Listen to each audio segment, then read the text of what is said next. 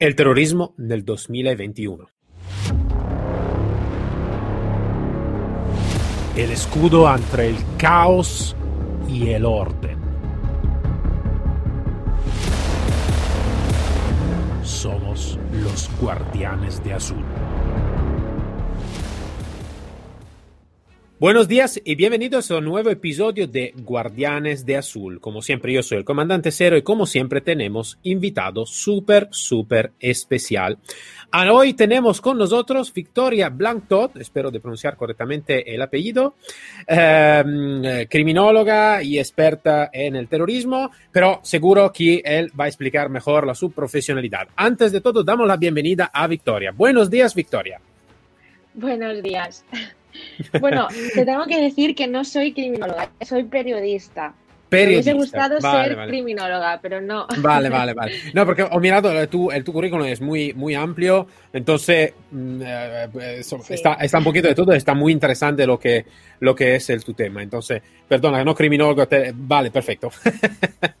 bueno, Victoria, eh, antes de todo, bienvenida aquí en el, en el nuevo episodio de Guardianes de Azul.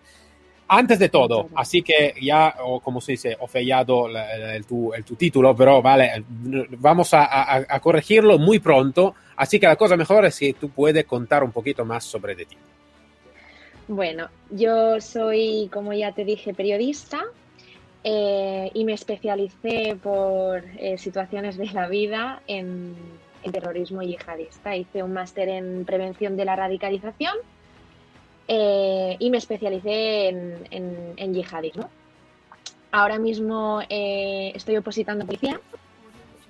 Me gustaría entrar al- en, bueno, a la policía porque es bastante complicado, ¿no? Eh, siendo periodista, em, encontrar un hueco em, como experta en, en terrorismo, porque gracias, gracias a Dios no tenemos atentados todos los días, pero sí que es verdad que en, en la policía pues podría crecer un, un poquito más, por eso me decidí a, a opositar. Bueno, bueno, bueno. No, no, no, continúa, continúa. Digo, siempre una buena cosa. Cuando escucho nuevos compañeros, siempre es una buena cosa. a ver, a ver si lo conseguimos, que está difícil. Eh, pero seguro que sí, seguro que sí. Seguro que te vais a preparar bastante, te vas a entrenar bastante, estoy seguro. Sí.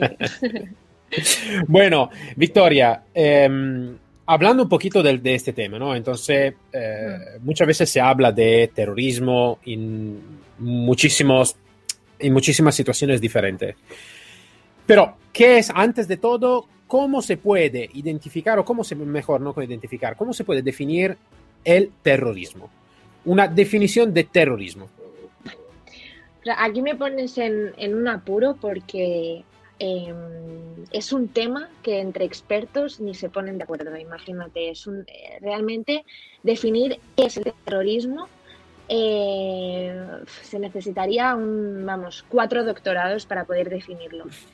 Es un tema que, que- que, bueno, que yo, por ejemplo, acabé mi trabajo de fin de máster y eh, tuve que definir que era el terrorismo y cogí varias definiciones eh, de expertos, eh, que no te estoy hablando de expertos de, de- del 2020, 2021 o incluso 2019, sino expertos en la materia que llevan años y años y años estudiando sobre ello y, y bueno, para mí, a ver, realmente para mí el terrorismo es claro, es eh, un pensamiento radical llevado a la violencia. Para mí, terrorismo siempre tiene que implicar violencia. Eh, sí que es verdad que hay va- varios expertos que para ellos no eh, la violencia no, no, no la atan ¿no? directamente al terrorismo. Sí que es verdad que, claro, cuando hablamos de violencia siempre pensamos en la, en la violencia física, ¿no? La violencia eh, de cometer un atentado. Pues para mí hay muchos tipos de violencia. Eh, para mí terrorismo puede ser terrorismo en la red, obviamente. Para mí ya es como, es un acto em, de violencia em, que impide y limita los derechos de otra persona. Más o menos esta sería mi aproximación. Ma eh, es, es interesante lo que tú estás diciendo porque mm, eh, hablando de terrorismo muchas veces se, se, se pueden decir muchas cosas y, y ese es el sentido que he percibido yo también, ¿no? Lo que tú me estás diciendo me has dicho algo que ya estaba percibiendo, ¿no? Un poquito la dificultad de explicar realmente lo que puede ser el terrorismo. Uh, y creo, entonces, estas son todas opiniones, claro, porque, claro. Eh, eh, por supuesto, yo quiero la, tu, la tu opinión sobre, sobre ese tema.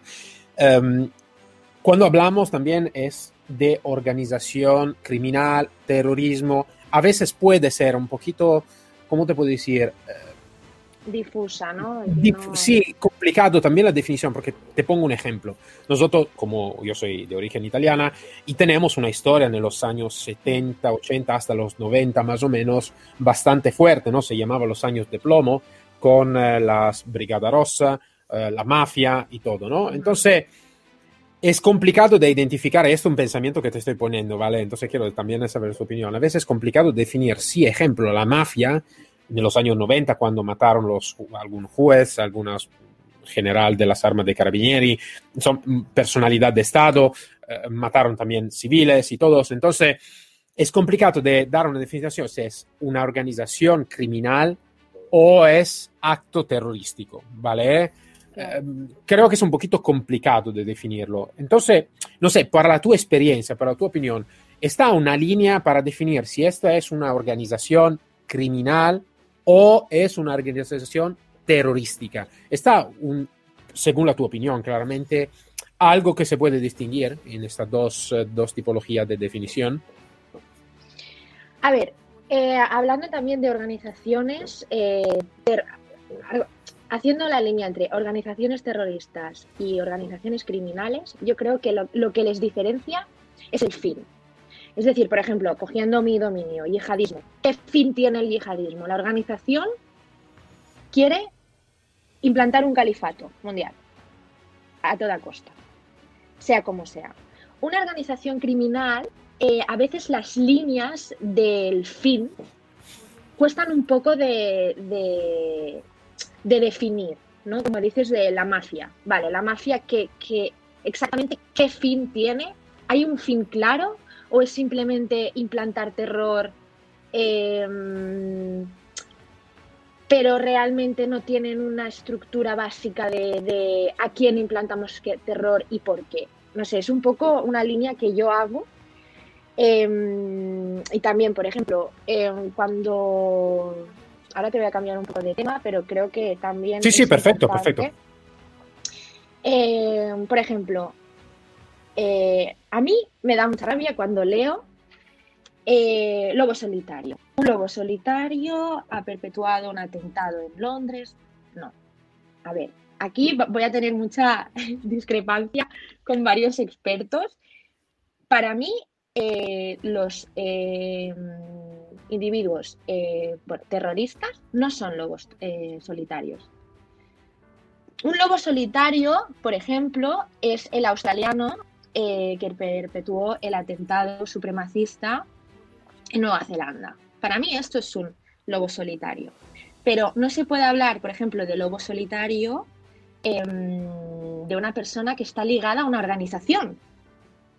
Porque aunque ellos se hayan radicalizado solos a través de Internet, ellos realmente creen y forman parte de la organización. Entonces, cuando se habla de lobo solitario, es como que ellos mismos se han radicalizado y con ideas que, a que no forman parte de ninguna organización. No, no, realmente es que ellos quieren formar parte de la organización y lo tienen clarísimo, además. Entonces, eh, por ejemplo, los, eh, los individuos que, que perpetran atentados eh, de manera eh, sola tienen un fin muy claro y tienen el fin de la misma organización terrorista. Entonces, es un poco, ¿no? Eh, bueno, para mí es como definir, definir terrorismo para mí es muy complicado, pero hacer sí, sí. una diferencia entre ellas para mí es un poquito más fácil. Vale, sí, sí, eh, imagino que sí, que es complicado. Ahora que tú me estás dando tu, la, la, tu opinión, claro, estoy pensando al mismo tiempo estoy pensando que sí, efectivamente puede ser complicado, no dar una definición concreta. Um, hablando un poquito más de lo que está ocurriendo hoy en día, ¿no? Uh -huh. eh, hoy en día, claro, estamos viviendo desde eh, más o menos un año, un año y algo una situación bastante complicada a nivel global, a nivel mundial. Uh -huh. En, esto, en este momento, en este periodo bastante caliente en diferentes partes, porque podemos mirar aparte la situación económica que, está, que se está destrozando un poquito en todo el sitio, eh, conflictos eh, también entre naciones muy importantes, estamos mirando también lo que está ocurriendo entre Estados Unidos y la Rusia. Y en esta situación, ¿cómo se pone el terrorismo? Me explico mejor. ¿Cómo está en este momento el terrorismo? ¿Está quieto, está tranquilo o realmente están situaciones que la prensa no lo va, no lo va a decir mucho, pero sí que realmente están todavía situaciones bastante complicadas también sobre el tema terrorista. Terrorismo yihadista, ¿eh? sí, sí, sí, claro. Sí. Bueno, pues mira. Em, a ver, yo lo he estado analizando y em, la organización terrorista, bueno, la principal, que es el ISIS, no está tan distinta a cómo se dejó vamos a llamarlo así, prepandemia, ¿vale? Eh, por ejemplo, el ISIS ya iba, ya había perdido algo muy importante, que era sobre todo el,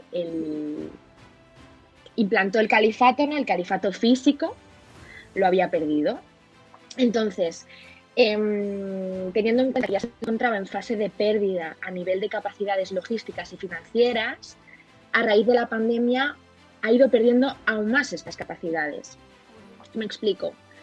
Primero tiene, como decía, pérdida de territorio. Ha perdido el califato físico. Eh, aún así, eh, por ejemplo, sus combatientes se siguen organizando en pequeñas células, pero ya no están tan destinadas a atacar Occidente, sino se han organizado para atacar a población civil en zonas rurales que se han quedado desprotegidas, ahora volveré a ello, y a las fuerzas de seguridad que se encuentran desplazadas allí. También lo que están haciendo, eh, tienen, em, tienen objetivos claros que son, por ejemplo, líderes, líderes de, las zonas. Van a por los líderes. Em, la intención obviamente sigue siendo la misma, implantar un califato, pero como lo, que decía es que debido a la pandemia la presión internacional para erradicar al ISIS también ha sido reducida. Y por tanto se encuentran menos soldados desplazados, claro. Entonces, este hecho hace aumentar la inseguridad y la posibilidad de atacar en las zonas rurales más desprotegidas. Em, bueno, es decir, que a raíz de estos ataques los grupos armados del ISIS van controlando cada vez más territorio en Siria y Irak. ¿Vale? Esta es la, situación actual.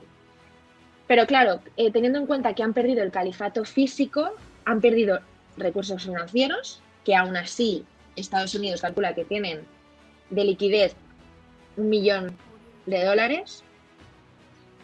Eh, tienen menos capacidades logísticas y también menos eh, capacidad, como diría, física, ¿no? Tienen menos combatientes del extranjero porque claro, debido a la pandemia ha habido cierre de fronteras, es mucho más complicado pasar la frontera turca porque se ha implantado un nivel de seguridad muchísimo más alto de que tenían antes. por ejemplo, se calculaba que en enero de 2020 habían entre 8.000 y 16.000 combatientes extranjeros. Ahora esta cifra es mucho menos que la mitad. Hmm. Entonces, claro, aún así, no, no me confío, porque, bueno, ISIS nos ha ido demostrando que, se adaptan y que encuentran otras maneras de, reclutamiento. Eh, sí que es verdad que, por ejemplo, siguen reclutando a través de Internet, eh, pero claro, si no tienes una, capacidades eh, logísticas como las que tenían antes, es muy complicado seguir pues haciendo vídeos propagandísticos del alto nivel que lo hacían. Es muy difícil eh, encontrar maneras de reclutamiento a través de Internet si eh, las infraestructuras están destrozadas. Claro, entonces, bueno, yo no me confiaba porque obviamente nos ha demostrado que a lo largo de los años, eh, perdiendo em, un califa, ha seguido mm, buscando otras maneras de reclutamiento. Esta sería más o menos la, situación. Vale, entonces, eh, prácticamente lo que están haciendo es que lo están, están intentando lo mismo de hacer algunas acciones, pero más a nivel local, me parece de haber comprendido. Y claramente, claro, con todo lo que ha ocurrido, entonces eh, es curioso que ha sido una, un enemigo fuerte ¿no? del, del, terrorismo lo que está ocurriendo un poquito en el mundo, entonces le cierre, le cierre de fronteras y todo eso. También porque da lo que sé yo, entonces, pero claro, este es la tu, la, el tu tema, claramente, me parece que ellos muchas veces trabajan más a nivel, también a nivel de comunicación, menos a nivel, eh, con niveles tecnológicos y mucho más a niveles más antiguo, entre comillas, ¿no? Un poquito como estaba haciendo también la mafia Mm, y está haciendo todavía la mafia en Italia, ¿no? Entonces una comunicación un poquito más en tierra que, uh, que por la red. Uh, esto es verdad, ¿no? El que, que, que, usualmente van a utilizar una comunicación un poquito diferente, ¿correcto? Sí, eh, siempre. Lo que, claro, en los últimos años hemos visto vídeos eh, que parecen de productoras de Estados Unidos, o sea, tenían una capacidad lo que claro que es, estos vídeos circulan en la red un minuto, porque las agencias de seguridad al momento eh, consiguen eliminarlos. Y es más difícil encontrarlos ahora mismo. Y yo creo que sí, que tienes razón, que ahora mismo están incentivando la comunicación más interna del grupo y sobre todo, algo que tenemos que tener muy en cuenta es que eh, ahora mismo se están centrando en radicalizar en los campos de, refugiados. Eh, se desplazan allí y, lo que están haciendo es reclutar eh, en, el mismo campo de refugiado. Entonces sí, quizás lo, lo están abandonando más, pero claro, mm, ¿en qué lugar les dejan? Claro. Tengo, tengo una, una, una, opinión, eh, Victoria, y quiero saber la, la tu opinión, claramente. Uh -huh. uh, el estudio, ejemplo, del fenómeno ¿no? del terrorismo jihadista Eh, te, te, explico, antes de todo, yo desconfío un poquito a veces de la capacidad de, lo, de los americanos, te lo digo muy sinceramente, por lo que estoy estudiando un poquito, ¿no? También eh, un poquito la historia del combate que han hecho contra la mafia de Estados Unidos, de Estados Unidos que todavía no está, está como estaba casi, porque yo creo que muchas veces no tengo la forma mentis, a veces eh, correcta para luchar contra algún fenómeno, ¿vale? Um, esto, esto, es, pero la mi opinión, claramente. Sé que son muy profesionales, he trabajado por mucho tiempo con ellos, pero um, a veces en algunas cosas creo que está otra, otra cultura que puede ser más adapta a veces a luchar contra algunas situaciones. La mi opinión es esta. Cuando nosotros vamos a estudiar un fenómeno como puede ser lo del terrorismo jihadista, creo que puede ser, podría ser importante de estudiar también otra tipología de fenómeno similar o que pueda dar más experiencia, imagínate, ¿no? Como estudiar el terrorismo jihadista, el terrorismo de los 70, ¿no? De, la, de en Italia, el terrorismo que ha ocurrido aquí en España. Entonces, hacer como un paralelo de comportamiento, como una, una, una mapa de comportamiento de la diferente organización terrorística, para mirar lo que puede estar en común, lo que puede estar diferente, e en alguna manera tener una previsión de lo que puede ocurrir con un sistema de estudio un poquito más en red, total con todos los fenómenos de, terrorismo.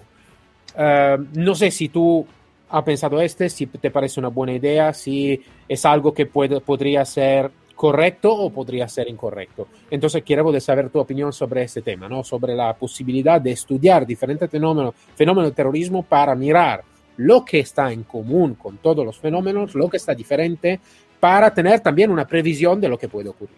¿Esto podría ser una cosa correcta o no? Sí, para mí, de hecho, eh, lo encuentro muy interesante y, y, y, creo que ya, de hecho, se está haciendo porque eh, muchas organizaciones terroristas se basan en otras. Eh, y se basan en otras y también, sí, creo que de hecho los analistas, la, la expresión de, de escenarios, ¿no? Que, diríamos, de proyectar e intentar saber qué es lo que va a suceder eh, basándonos en lo que hicieron otras organizaciones terroristas. Sí, me parece interesante.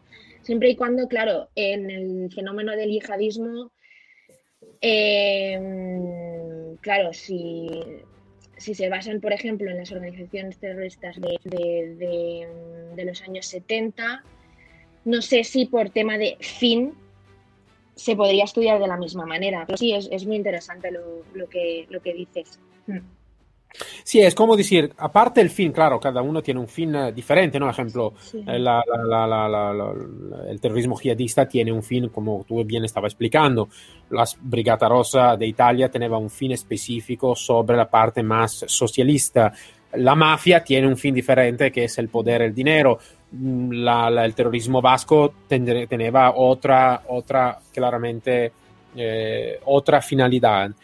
Eh, lo que más... son los mismos, pero el fin eh, diferente. exacto. La que más me da, me da la chispa es imaginar una situación donde está diferente profesional, de diferente, porque es como decir, un estadounidense, un español, un italiano, claramente tiene una experiencia diferente en el país y también está parte de esta cultura, ¿no? Entonces, eh, como estaba, eh, te digo, este, ¿no? Un, un, mi compañero eh, estaba de origen estaba de Palermo, ¿vale? De, de uh -huh. un lugar cerca de Palermo que se llamaba, se llama Bagheria, que es un lugar un poquito complicado, ¿vale? Vamos a ver de esta manera.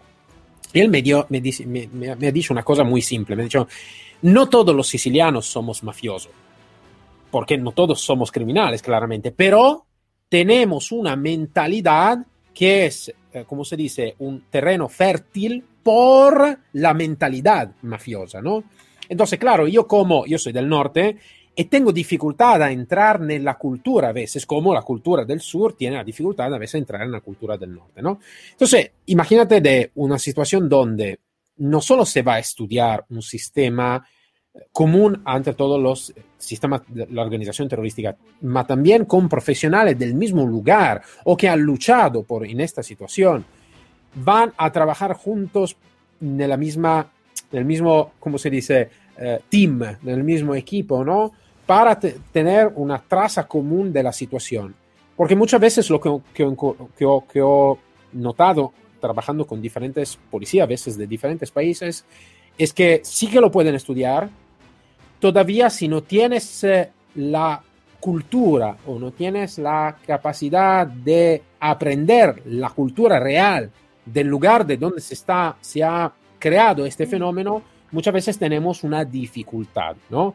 Eh, como decir, yo puedo estudiar el terrorismo jihadista, claro, pero sin tener esta cultura específica, a veces puede, puede, puede ser que tengo una dificultad a entrar y a pensar realmente cómo podría pensar un terrorista. No sé, mm, ¿qué, qué, sí, qué, no, ¿qué te parece sí. como, como, como, cosa? Totalmente cierto y, y de hecho, claro, sería hacer grupos de estudio de por qué tú no te sientes identificado con esta ideología, grupos de control, ¿no? Que sería que de hecho ya se, se están haciendo. Eh, para poder estudiar mejor el fenómeno, eh, se estudian pues los llamados grupos de control. Las personas que han entrado o han estado al borde de entrar eh, en una organización o rozando la ideología más salafista, el por qué no han, no han acabado de, de, de identificarse con esta ideología y estudiar ¿no? Eh, desde dentro por qué ellos sí y ellos no. ¿Qué es lo que hace que unos conecten y otros no? O sea, me parece muy interesante como, como análisis, porque claro, al final, al fin y al cabo sí, hay muchos expertos en, en yihadismo, en cualquier ideología, ¿no? Pero, pero sí que es verdad que, que, si no, si tú mismo no tienes esa cultura, hay cosas que se te escapan y no puedes entender. Sí. Sí, es un gap de dificultad eh, importante, seguro. Uh, Victoria, ¿cómo mmm, tú me habla, hablaste del tema que en este momento, claro, el, el terrorismo está un poquito eh, bloqueado ¿no? en alguna situación, uh -huh. entonces están intentando otro recurso, otras situaciones, pero realmente se ha eh, disminuido muchísimo la actividad de todo. Uh, al mismo tiempo, también la actividad de investigación ha tenido la misma, el mismo problema, me refiero. El terrorismo, claro, ha bajado un poquito la su potencia, el su poder, la su el su trabajo y todo. La parte más, claro, del otro lado, ¿no? la, la parte más del, del orden, ¿vale? Um, ha tenido la misma, el mismo bloqueo, la misma dificultad en el continuar las investigaciones o todavía este sistema ha continuado correctamente en su, en su trabajo? No, no, no, yo creo que, se sigue trabajando en ello. De hecho, hace nada ha salido una noticia de que han encontrado un líder eh, del ISIS en un campo de concentración y lo han detenido. O sea que yo creo que la investigación sigue en curso y, es algo que, mm, aún los policías teniendo menos recursos ¿no? debido a la pandemia y, también em, menos recursos financieros para investigarlo, yo creo que eh, Europa ha sufrido tanto em, de estos ataques que creo que, se sigue estudiando el fenómeno y no se baja la guardia. De hecho, seguimos en alerta 4 nosotros. Es decir, no, no hemos bajado pese a la pandemia, pese a haber estado encerrados, eh, pese a no poder viajar. Em, yo creo que sí, sí, sí. Vale, vale. Te hago la última pregunta porque el tiempo casi se está acabando y mm, eh, es un poquito fuera de, lo que estamos hablando ahora. Eh, cuando hablamos de terrorismo, claro, a veces es un tema un poquito más complicado de lo que puede ocurrir en la formación básica de un policía patrullero, por ejemplo, ¿no? Em, porque muchas veces esta formación sobre cómo se mueve el terrorismo, cómo se mueven los terroristas, qué hacen y todo, es una cosa que a veces no se hace en el entrenamiento básico, ¿vale? De un, de un policía. Todavía yo creo, y quiero saber tu opinión, yo creo que esta sea una parte que se necesita que saber porque realmente el patrullero muchas veces es el primero que llega en algún lugar, necesita que hacer la primera parte de la investigación. Y sin tener esta herramienta, sí que puede tener alguna, alguna dificultad. Entonces, para tu opinión, Sería importante también de estructurar un sistema de formación para patrulleros, para policías que no trabajan en el antiterrorismo o eh, instituciones que no está específica en el antiterrorismo, que pero todavía sí que puede ser una, una ayuda correcta, una ayuda buena y también, claro, es por cuestión también de seguridad ¿no? del policía. Entonces, para ti estaría correcto de hacer una, una, una formación adecuada para los policías, para todos los policías, eh, sobre el tema terrorístico? Vamos, para mí me parece eh, básico, eh, muy importante, siempre y cuando em, lo hagan expertos para evitar situaciones de estigmatización y de... Claro, a ver, que puede ser un tema muy complicado, ¿vale? Lo hemos visto también, por ejemplo, en las escuelas, donde se formó a profesores eh, para eh, que pudiesen captar procesos de radicalización y, bueno, fue bastante mal, la verdad. Mm. Así que por cómo se hicieron las cosas, en mi opinión. Entonces, si se hace en, el cuerpo de policía, sí creo que es, es, básico, es muy importante, siempre y cuando eh, por expertos y siguiendo unas líneas que no sean las típicas líneas de de, mm, vamos, que marca el gobierno de cómo em, saber si un compañero tuyo está pasando por un proceso de radicalización. No, esto, esto no, sobre todo, bueno, y, de hecho, hablando de esto, creo que es importante tanto eh, a nivel de patrulleros eh, que están más en, a nivel de, la calle, ¿no?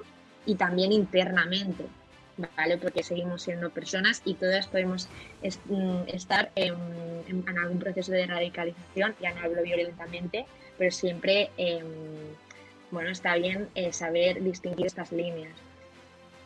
claro, claro, claro, sí, siempre, claro, se necesita que enfrentar a nivel eh, profesional todo lo que se hace. Yo creo, sabes, eh, Victoria, yo creo que cuando hablamos de formación policial, yo creo que estamos en un proceso en este momento que estamos un poquito atrás de 50 años. Me, me refiero a, al hecho de mm, los policías necesitan que ser una parte, una de las partes más importantes de la sociedad, tanto a nivel formativo como a nivel psicológico, como a nivel de comportamiento.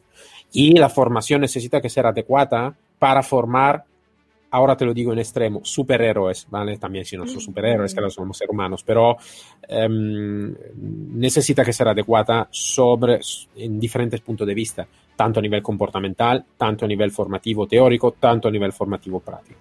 Entonces, lo que tú estás diciendo está una parte de esa, de esa, de esa formación global que se necesita que hacer en una manera profesional y correcta. Entonces, estoy totalmente de acuerdo, de acuerdo contigo, Victoria.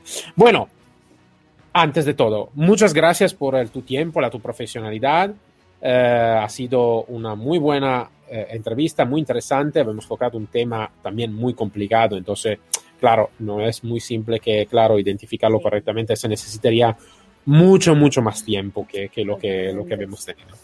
Pero antes de todo, Victoria, muchas gracias de verdad. No te escapar ahora que terminamos la grabación. Muchas gracias por tu tiempo y por la tu disponibilidad. Gracias por invitarme, fue un placer.